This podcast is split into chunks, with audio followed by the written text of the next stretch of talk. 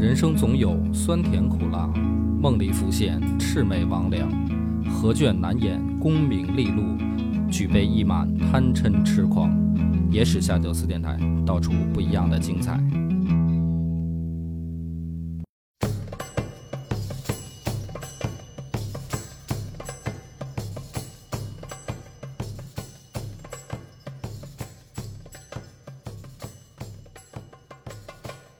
大家好，欢迎收听《野史下酒》，我是主播恶霸波。张小娘，那个答应大家的 清明节特辑第三集呢，啊、没有如期而至，但是不要紧，放在下一集了啊。原因呢，是因为 老夫沉迷游戏，结果把张小娘激怒了啊。张小娘 不跟我录，当时痛骂我呀。后来我也是痛定思痛，这个游戏耽误事儿是吧？所以这个这一集呢，我们先插科打诨一个。因为张小娘问了我一个问题，说她想了解诸子百家，嗯然后以及背后的这个中华文明。于是国庆节的这不是不是清明节的假期呢，我就推荐了三个电影儿啊，给给张小娘看，嗯，结果跟诸子百家一点关系都没有。推荐了完全不相关三个电影，分别是《特洛伊》《斯巴达三百勇士》和《天国王朝》啊，就是完全跟中华文明没关系。嗯，就是我要什么你就变。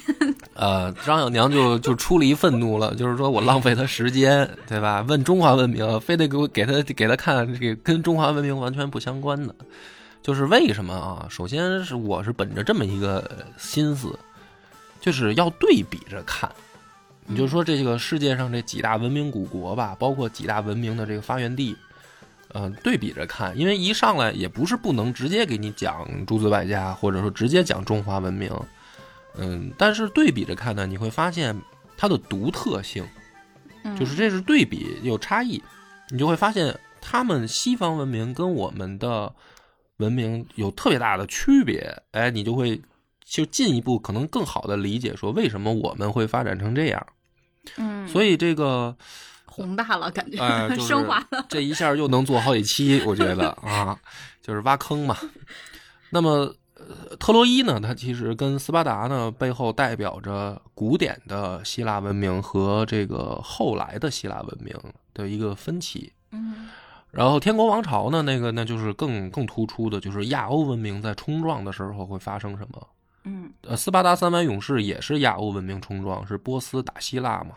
嗯对，就是在这种大冲突的时候，是特别容易产生对比的。嗯，包括这个呃特洛伊，特洛伊其实也是希腊人去打小小亚细亚嗯这个地区嘛，所以它其实也是这就是在亚欧大陆分界上发生的这种重大的历史事件。呃，当然了，电影里面它是有经过呃怎么说艺术加工，但是它实际上背后呢都是真实的历史历史记录。那么今天我们先讲的就是特洛伊。嗯，特洛伊嗯它的背后其实是荷马史诗，嗯就是说它虽然不算是一个严格意义上的历史书，因为它是一个史诗。荷马史诗呢分成两大部分，一个是《伊利亚特》，一个就是《奥德赛》。哦，特洛伊这个故事呢，就是其实是发生在前半部分，就是《伊利亚特》。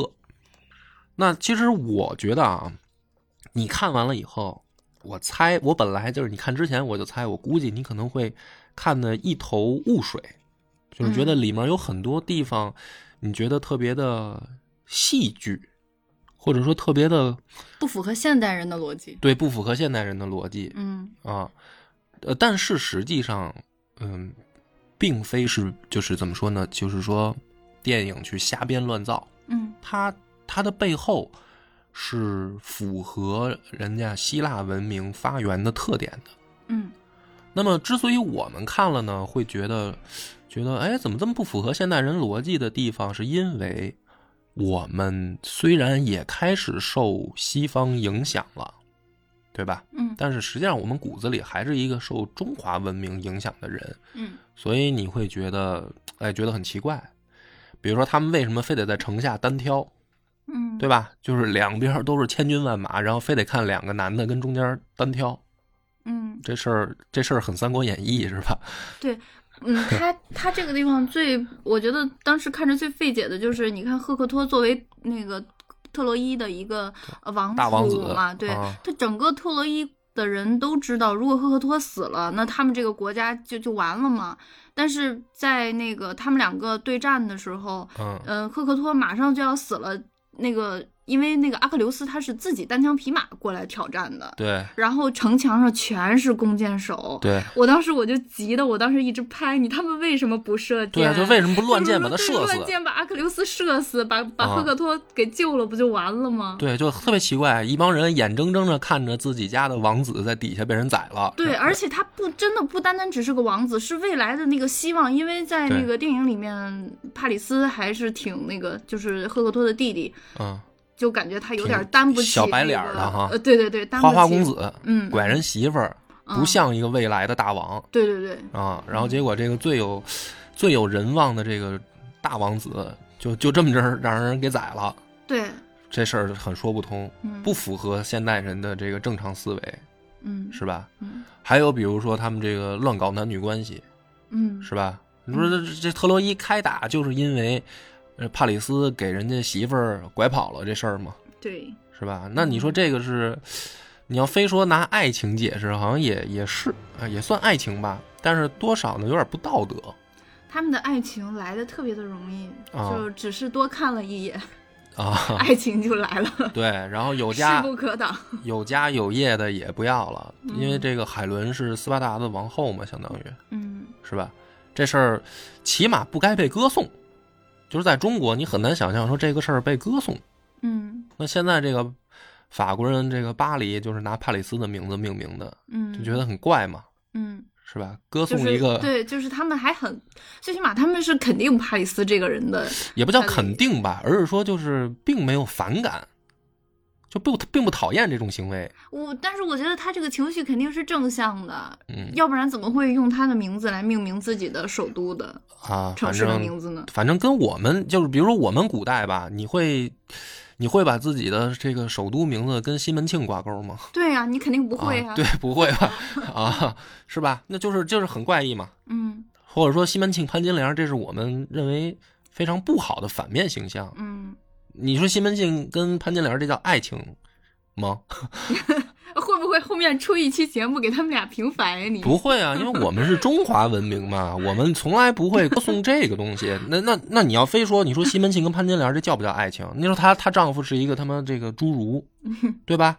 武大郎嘛，三寸钉嘛，嗯他是一侏儒，那潘金莲生婚姻生活肯定不幸福啊。嗯那人家这个追求追求幸福，这有错吗？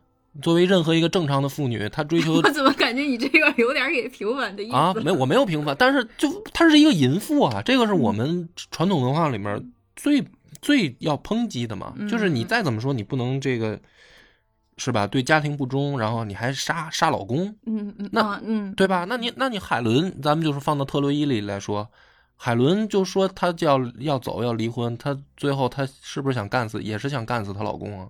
嗯是那希腊大军这个出征不就是这目的吗？嗯就是明面上不就是这目的吗？嗯对不对啊？对对那那就是两边这个水火不容的。还有比如说他们这个阿克琉斯完全不不服这个阿伽门农，就是下、嗯下级不服上级。嗯当然咱们古代也有这种事儿，但是跟主流宣传肯定不一样，对不对？你比，如说最起码那个就是阿伽门农，呃，那个阿克琉斯啊的手下们，他的将士们是以他为，或者说整个希腊的这个联军，嗯，对一提起阿克琉斯也是特神战神，对，也是特别的激动，是吧？嗯在战场上高呼他的名字。嗯那你想想，对标到我们的文化里面，他是不是吕布啊？他是挺能打的，嗯但是吕布是什么人啊？三姓家奴，嗯，卑鄙小人，对，是吧？？忘恩负义嗯，他是这么一形象。嗯虽然他老板也不是什么好东西，嗯就是说董卓也不是什么好东西啊。嗯就比如说董卓，就像阿伽门农似的嗯，但是信阳君绝对不敢在战场上大喊吕布的名字啊，说吕布万岁，是吧？然后这个 董卓跟个这个窝囊废似的嗯，很难想象吧？嗯，对吧？所以你看，是不是这个文化差异非常大？那这个就是我们今天想讲的，也是，也是说我推荐你看这几部电影，它背后啊，看完了以后，我们再来讲，你就更好理解了。嗯首先，这个其实我也有过不理解的阶段嘛，嗯就是我是等于从初中开始被我爸硬塞给我了一本希腊神话，特别厚，就跟那个字典那么厚。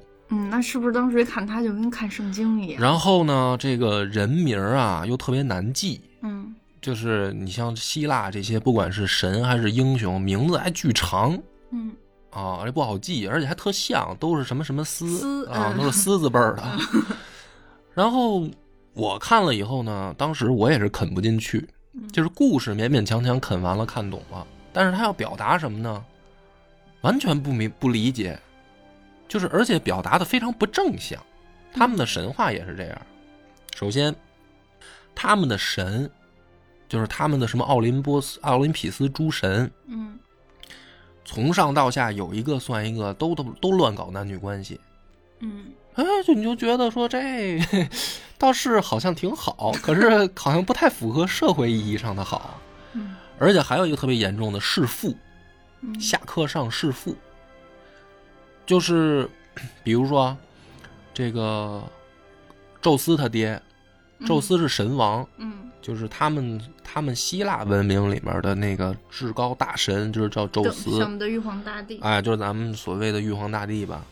宙斯呢是通过把他爹推翻了上位，他嗯爹呢叫克罗诺斯，嗯他爹呢也是通过推翻他爷爷上位，他爷爷是天空之神叫乌兰诺斯，嗯然后弑父的这个情节跟这个在希腊神话里面说是一个宿命，嗯，就是永远会发生，从神开始到人间，永远会有儿子杀爹嗯的这种事儿发生。嗯你我当时看了以后，我就觉得，嗯，这什么他妈狗屁玩意儿！嗯，你看咱们有中，违伦理纲常嘛？，对啊，咱们中国人最讲究的是不是孝道孝敬啊？嗯是不是应该说尊敬父亲什么的这些？嗯嗯哎，你看希腊文明，他们的最核心里面的这些大神，全都靠杀爹嗯 上位，嗯就很奇怪。然后就是乱搞男女关系，就是宙斯啊，就跟个种马一样，就逮谁跟谁睡，从神界睡到这三界，就是没他不能干的。跟动物他有时候也来，他自己有时候变成动物来，就都这样。你说这玩意儿，他哪像哪有个神样啊？嗯就是都就老不正经的那种形象嘛。嗯还有他们这些英雄，好多英雄都是那个所谓的半神，就是神跟人生的。嗯哎，你就我当时看的时候，我也纳闷儿，这这在宣扬宣扬什么？这么宣扬出来的社会不乱吗？嗯，宣扬纵欲。啊，就是纵欲啊！那，说不好听一点就是纵欲嘛，嗯杀父纵欲，嗯你受这个神神话影响的，这将来出来这不是乱乱来吗？那这社会好得了？后来长大一些，慢慢慢慢就是抛开故事，慢慢慢慢才理解为什么人家那边去文明的发源是这样，而且呢，在这个文明发扬出来的这个社会并没有乱。嗯就是古希腊文明发展出来的社会并没有乱，而且影响到了整个地中海区域，甚至影响了日后整个欧洲。嗯就是包括咱们的近代民国时期的学者，一直到新中国之前有一段时间，因为那个时候我们也要向西方学习嘛，因为落后了嘛，嗯是吧？就是从晚清开始，一直到近代这个就新中国之前这段时期，我们这个中国很乱，因为落后了，所以学学界开始说，那我们要学习西方嘛。西方先进文明。西方对，那学从哪儿学，也得从他们的根儿上了解怎么回事儿，他们发展成现在这样。嗯，结果学者看完呃，结果当时的 史诗直接摔了。反正从不理解吧，到言必称希腊，嗯就是有一段时期的学者是这样的，就是嗯只要谈学术问题，就会谈到希腊，然后谈到哲学，然后谈到这个宗教，然后就是他就从这儿开始嗯说，影响很很大。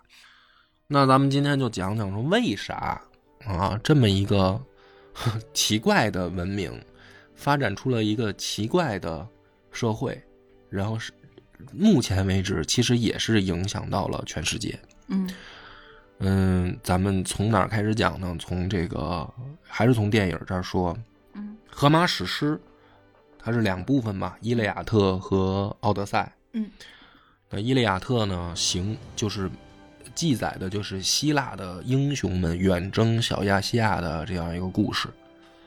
那这个故事里面最最最核心的，就是荷马史诗里面其实分成两部分看，一部分是神在干什么，一部分是人在干什么。嗯伊利亚特这个故事，就是拍成电影以后，把神的那一部分给剥离了。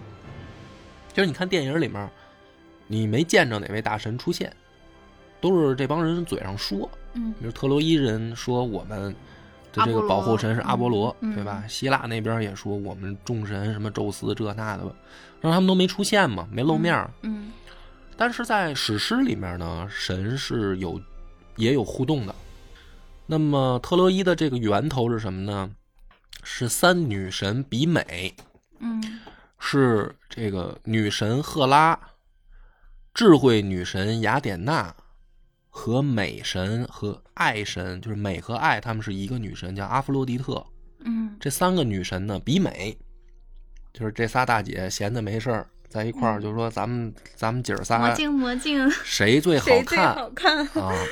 就找人要评论，谁找谁了呢？就找帕里斯，嗯就是那个小王子。嗯这帕里斯呢，分分别接到了三个人的贿赂，嗯 就是提条件说你到时候评选的时候你说我美什么，明着贿赂，就是说你如果说我说我美，我会奖励你什么。嗯简短截说呢，这个阿弗洛狄特就是爱与美之神，就说你要是说我美的话呢，我会奖励你全希腊最美的女人。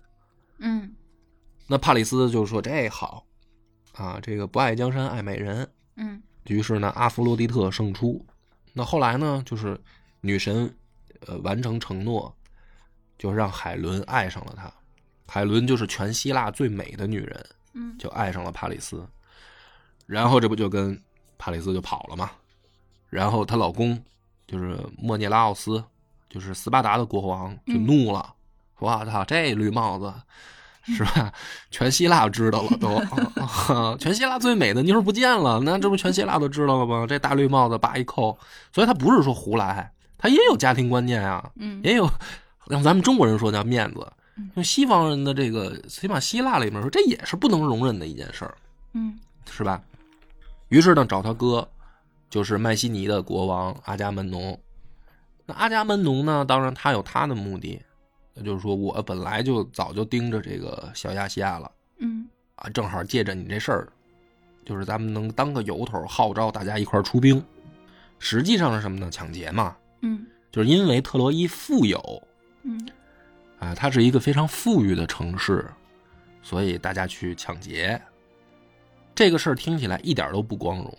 嗯就是希腊的这一次出征，啊，所有的英雄的远征，不管是明面上说这个帮帮大王的弟弟夺回妻子，还是实际的目的去抢劫，其实都不光荣。但是很奇怪的是，为什么在希腊的这个荷马史诗里面，却给人一种英雄远征感？就是他是把他当正面的。他因是因为他们崇尚战斗吗？是因为崇尚战斗吗？那为什么啊？为什么为什么崇尚战斗嘛？是吧？为什么？是能打就是好的，拳头大的就是好的吗？是吗？不是，不是这么简单。我们就要解释说，希腊这个地方，你现在去打开地图，我不是给你看到他的地图了吗？在哪儿呢？在这个女生都会非常喜欢，说这一辈子也起码得去一次的一个地方，就是爱琴海。嗯爱琴海的西边就是巴尔干半岛，啊，巴尔干半岛就是现在的希腊。然后在古代的时候，希腊呢在巴尔干半岛上有很多个小国家，就是城邦嘛，一个城可能就是一个小国家。那么在爱琴海的东边，就是小亚细亚，小亚细特洛伊就在小亚细亚的西北角。我们就从这个地图开始讲。希腊文明发源在巴尔干半岛南部，叫伯罗奔尼撒。啊，这个名字都非常难记，是吧？可是你为什么不看稿子还能说的这么顺溜？哈，就是因为看多了嘛。嗯，不管是波罗奔尼撒还是北边，就整个巴尔干半岛地区，它有一个地貌特征，就是多山。就是这个地方，你别看是一个半岛，地方不大，还竟是大山。它这个山呢，有一个特点，都是南北走向的。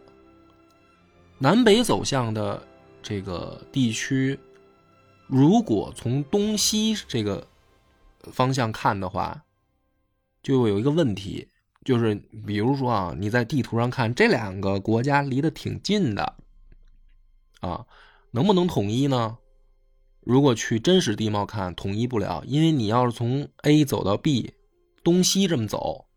你要翻过大山，跨越深谷，等你走到了，部队也都累得差不多了。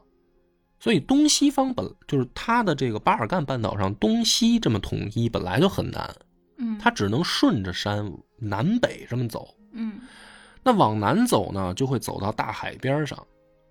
所以呢，一般在这个沿海地区都是最人最多的，聚集的比较集中的地方，嗯。这是第一个地势，第二个问题是这个多山的地方呢，平原就少。现现有的这些地方还有一个气候特征，就是种啥啥不行。这个地方没有办法进行很好的农业耕作收获。嗯，啊，研究了很长时间吧，这个希腊人的老祖宗整了半天，发现他们这个地儿呢。能量产的东西啊，最多的就仨玩意儿：橄榄油、葡萄酒，还有羊毛。就是说，只有橄榄、葡萄和山羊这三个东西，在整个巴巴尔干半岛地区啊，还能实现产量增高。嗯，剩下的玩意儿都不行，就这么一破地儿。反正我觉得啊，如果是就是说。咱要拼投胎啊！你说从古代你投到华夏文明，那是属于幸福死了。就是这个地大物博，资源丰富，气候宜人，是吧？你投到那个地方，那他妈就山号重来吧。啊，种什么都死，回炉再造吧。对，种什么都死，你这就是还还玩什么劲啊？嗯。所以咋办呢？哎，没办法，就走到海边了，他就只能再想办法干嘛呢？出海。出海。就发现了他们这个文明有一个这个妙处，就是整个爱琴海啊，相对来说还算风平浪静，就是相对来说啊，嗯啊，相对来说出海还行，弄个破山板子，小破船，没准划着划着就划到下一个岛。嗯，有的地方你就是看着离的啊，你就是弄条狗扔海里也能游到对面去，啊，那怎么办呢？诞生了三个职业，就是整个希腊文明发源出来跟咱们不一样。咱们这边是发源出两个职业，最早一个是牧民，嗯，游牧嘛；另一个就是农民，嗯，耕种，能耕种嘛，对吧？这是咱们的这个文明发源最早的两个很牛逼的职业。他们那边发明出来三个职业，因为这个地缘啊，一个是渔民，嗯，下海捞鱼嘛，是吧？啊，当然肯定他们也有农民，因为早就经过试验发现不行了，所以那个农民发展的不好嘛。农民就转转型了。转型嘛，就是转型。哎，渔民、商人，嗯，就是说这这咱们这个橄榄油、葡萄酒虽然没法当饭吃，咱可以卖出去嘛，可以出口。哎，可以出口。嗯，还第三个发展出什么呢？你觉得？海盗。哎，没错，就是人家有的这个开玩笑的一个说法。说打第一艘船下水的时候，就是人类文明的第一艘船下水的时候，必然会诞生两个职业，一个是渔民，一个就是海盗。哎，所以希腊文明呢，最早它其实最火的是这仨职业。海盗也是正经职业是吗？那可，你以为这帮希腊英雄是干嘛去啊？那不就是一帮海盗吗？没错。啊，对呀。嗯。所以这三个职业呢，发展下来会背后隐藏着。三种思想，你看，有点懵。三个职业代表哪三种思想呢？我给你揭露一下啊。渔民背后揭示着希腊人要勇敢、乘风破浪。要健康、要强壮。嗯因为海上毕竟是一个非常辛苦的生活环境，嗯就比陆地辛苦多了。因为有风浪啊，嗯收获不稳定啊，嗯，是吧？随时会有危险。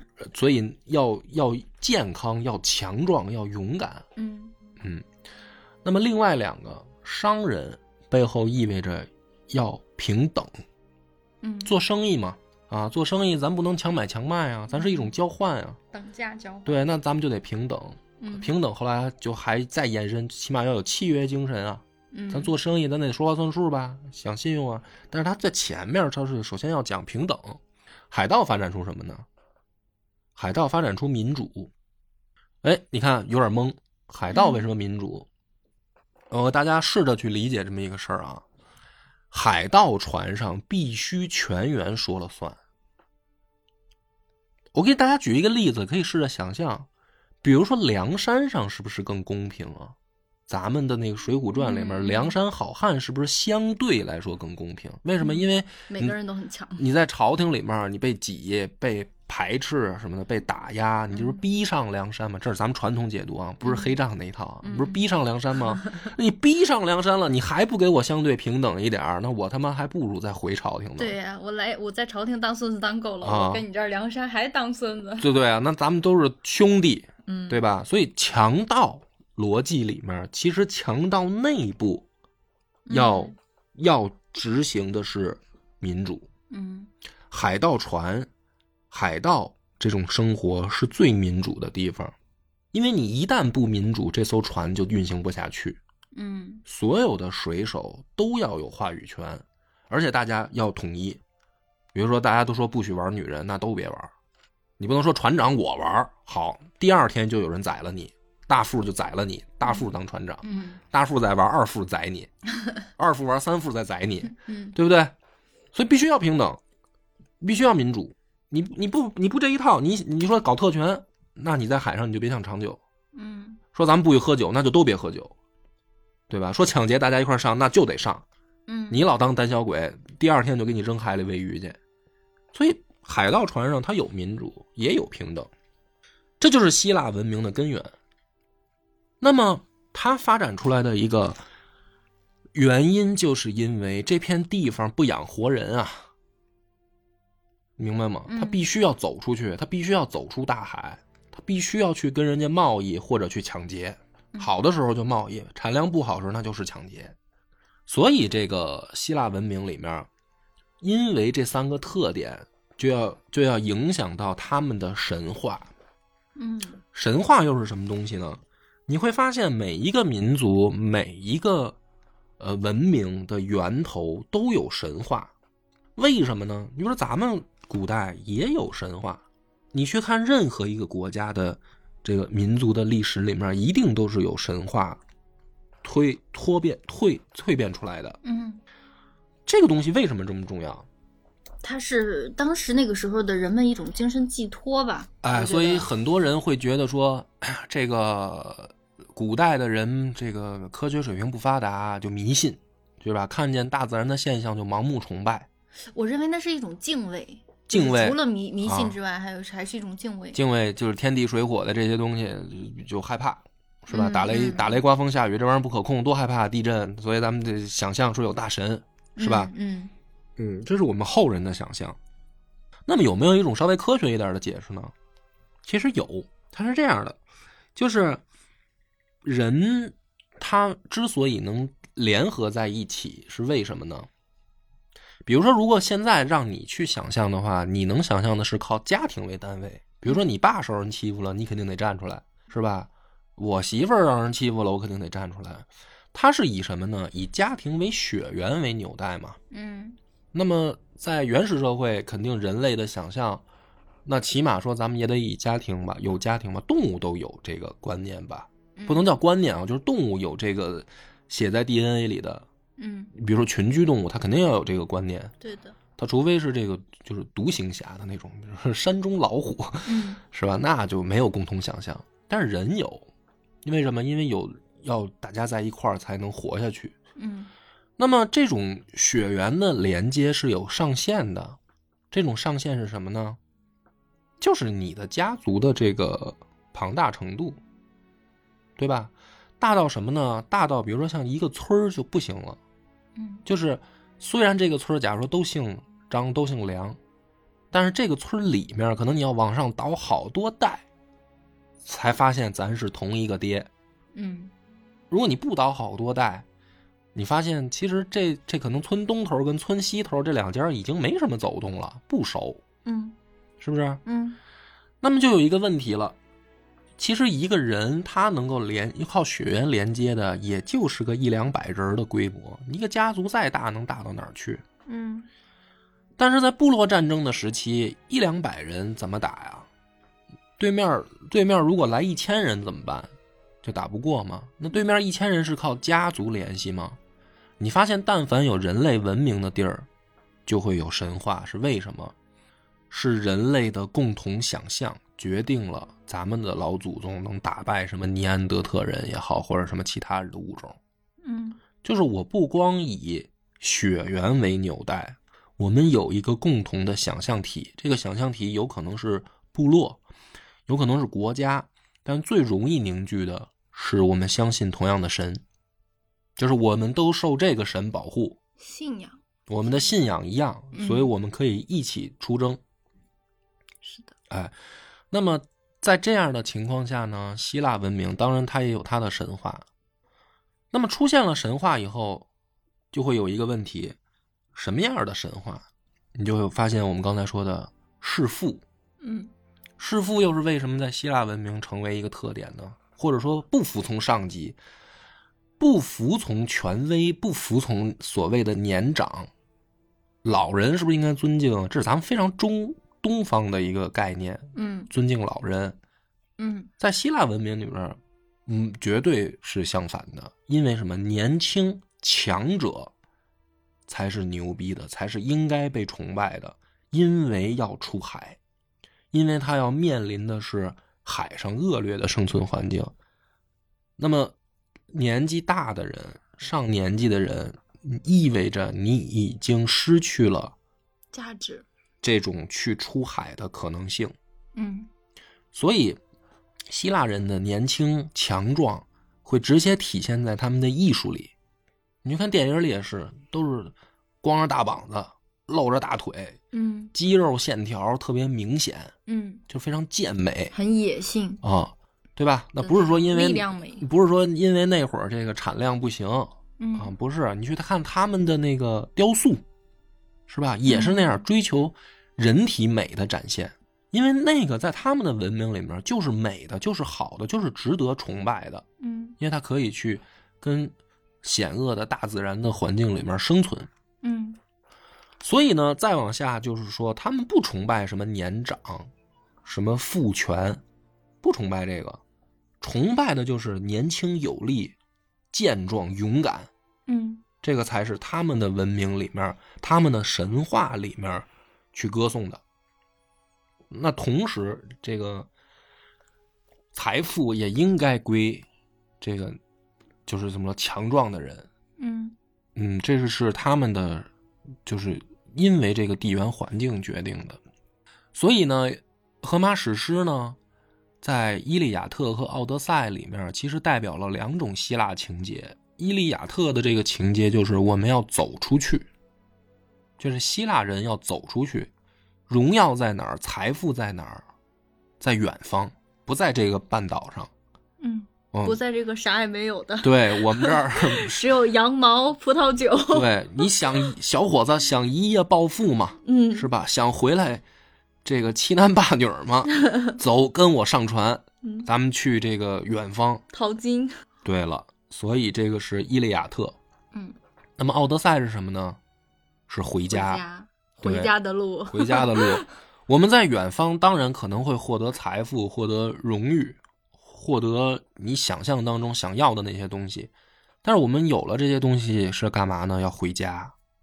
嗯这是这是这是非常重要的这个文化符号，荣归故里。对，要融入到他们的文化里，融入到他们的血液里，不然的话呢，怎么办呢？不然的话，大家就都走了嘛，就说白了，都移民得。呃，当然，当然，他们也是最后啊，希腊人的这个殖民殖民地，或者说他们的这个呃，这个怎么说，族群也是遍布整个地中海沿岸，嗯也有走了不回来的，嗯这很正常。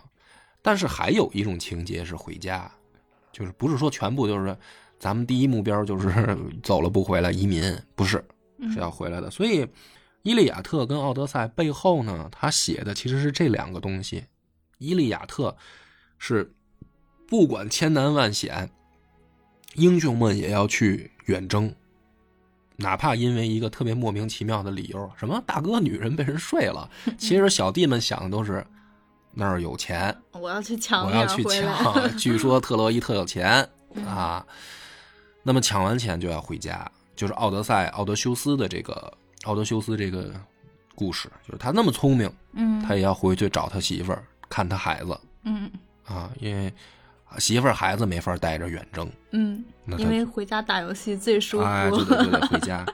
那这个其实你呃合起来看，就是荷马史诗之所以成为希腊文明发源最重要的原因，还有它里面有神，神是其实更凝练的共同想象体。嗯所以希腊众神呢特别没溜儿，逮谁睡谁，啊还弑父。嗯，但是希腊人崇拜他们，喜欢他们，容易想象，容易传播。因为他们强大。他们强大，他们强大就值得被崇拜。嗯，然后，并且强大的同时还干的其实都是人事儿，嗯，虽然人事儿都不光彩，你知道吧？就是你一个神，他正正干的是经经，人干的事儿。对，虽然不光彩，但是特别具有人性，嗯具有人性就就传播呀。嗯我给你讲一故事啊，嘿，这他妈宙斯今儿又睡谁了？嗯你你就马上就跟你就不就喜欢看这家长里短吗？你这看电视剧不就净找个这看吗？你说那神就这样，那神那个那是奥林匹斯山上发生的，那就是那个那就是是什么那个人世间，就是人世间发生在奥林匹斯山上了。你你不看看吗？不了解一下吗？再说他们吵架可可热闹了，他们吵架不是打嘴炮，那互相放闪电，那多带劲啊，对吧？所以这个希腊文明它是靠这么传播。那么这种文化发展出来了，就是后来古希腊文明的影响力有多么具有生命力的原因。嗯它能传播，它有市场，它也容易想象。那么嗯我要问你的是，你觉得它影响到现在了吗？就是现在还有希腊文明的影子吗？有啊。嗯，你比如说举个例子，什么？嗯，就是现在我们想到希腊文明，包括希腊的电影，它嗯其实你就比如说从电影氛围感吧，啊它也是在你说说电影哈，生活中呢，真事儿呢？除了艺术作品呢，有没有影响到你生活的？嗯，你觉得你跟希腊产生关系的？奥林匹克运动会啊，没错，更高，对，更高、更快、更强，这个奥林匹克精神，这个就是希腊文明发发展出来的一种怎么说呢？一种东西吧，嗯，奥林匹克。因为什么呢？他们也追求永恒，嗯，就是任何一个民族、任何一个神话，其实他们都对永恒有一种探讨，是吧？人为什么要死啊？因为人终要面临这一个问题，人要死。嗯神就是比人强大的存在，神是永恒的，神不死。那我们东方也有，是吧？我们对长寿有一种想象，是吧？彭祖，这就是人的想象嘛。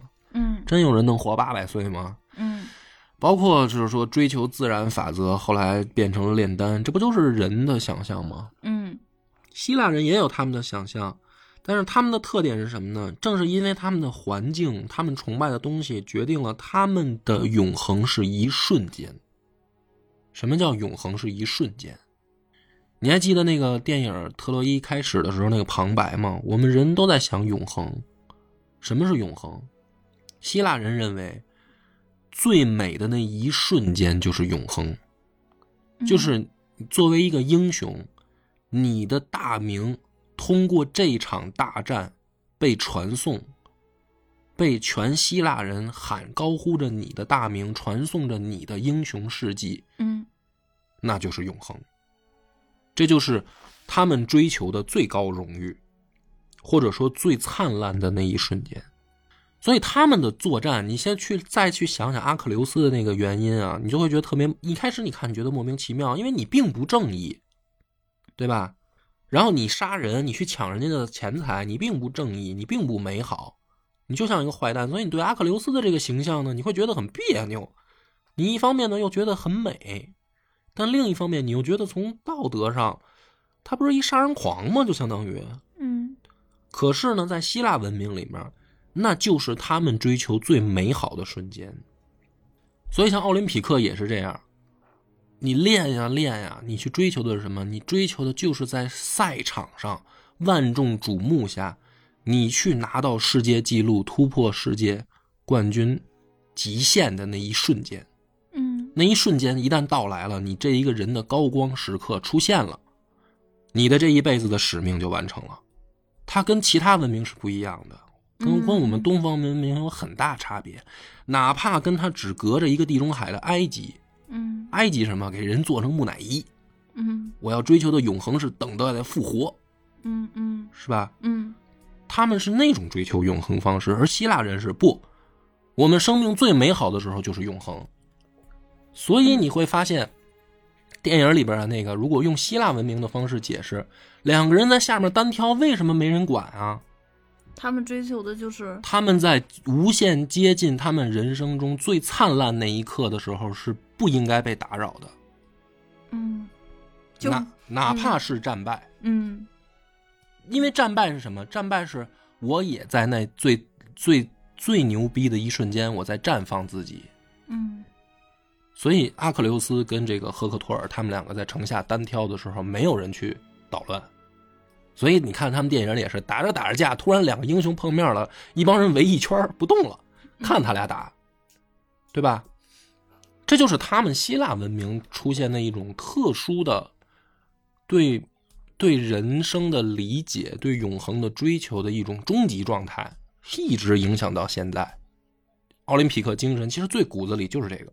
嗯所以讲到这儿的时候呢，就是这个是古希腊啊，因为它后面还在发展，再往下发展就会发展出像不同的城邦有不同的特色，比如说雅典，雅典他们会去奔着民主、奔着平等去发展，但是斯巴达你会发现完全走另一条路，这又是为什么？是因为雅典是商贸之城吗？那也不是啊，那斯巴达是在伯罗奔尼撒地区，在南边，它离海更近啊。雅典当然在东边也近，但是那南边也不是离海很远啊，也不是算什么内陆。嗯，那是为什么呢？哎，那就是这不是你也正好看了《斯巴达三百勇士》吗？就留到下集再讲斯巴达又是怎么回事儿。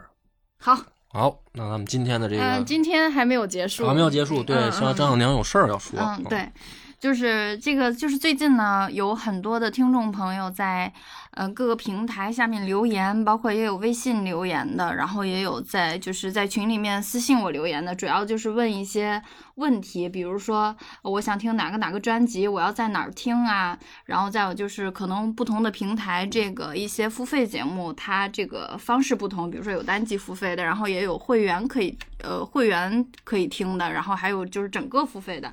然后再有就是有很多人问，就是之前我们有那个做的一些文创类的产品，比如说笔记本啊，还可以在哪儿买啊？然后千杯千杯饮和百梦姐，就是我们的那个两个酒，现在还卖不卖啊？就是有很多这样的问题。嗯嗯嗯，首先我我在这里说的就是那个呃本儿呢还有在卖，然后今年我们就是七周年了吧？七周年还是八周年啊？八周年，然后可能会后面会有八周年的活动吧，但是这个可能是根据这个疫情的这个情况，然后看到底会就是能不能举办。然后呢，我们也是现在有在筹备，说八周年可能会出一些新的呃文创类的东西。那具体是什么，在这里我先卖个关子哈。嗯、然后那个呃。百梦姐和千杯饮，现在它这个购买方式呢，就是我们有一个微信公众号叫“柳南故事”，嗯然后从这个柳南故事里面有一个链接，就是嗯它是第第二个框还是第三个框？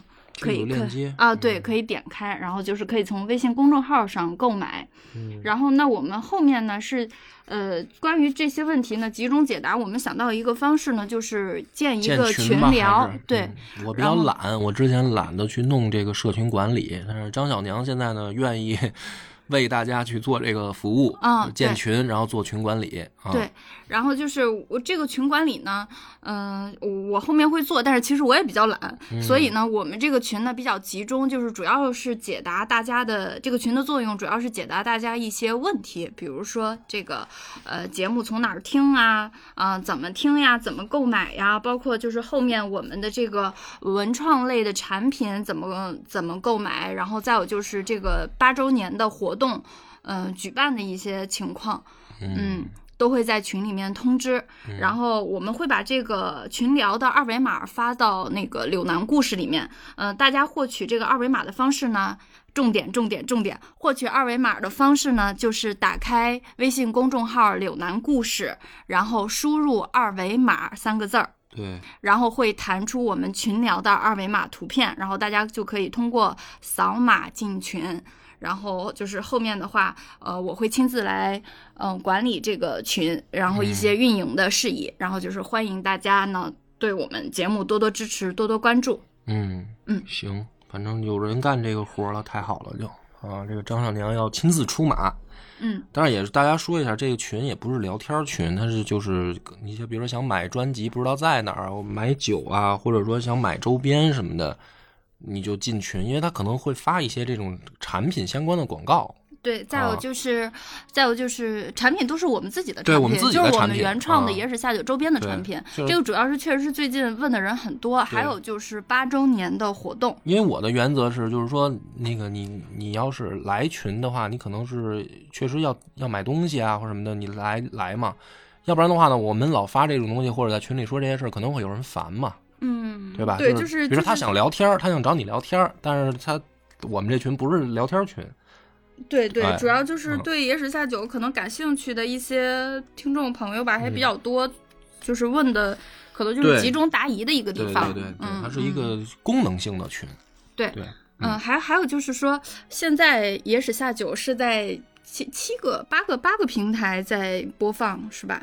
然后嗯现在有十几个专辑，呃，可能我们群里说吧，因为这个你在平台上说别的平台可能我我不说名字，不说名字，嗯嗯就是说可能因为现在收听节目的人可能是通过某一个或者两个平台，然后我们某一个平台上放的专辑很少，就是可能所有的专辑吧，嗯、其实总呃数量还是比较多的。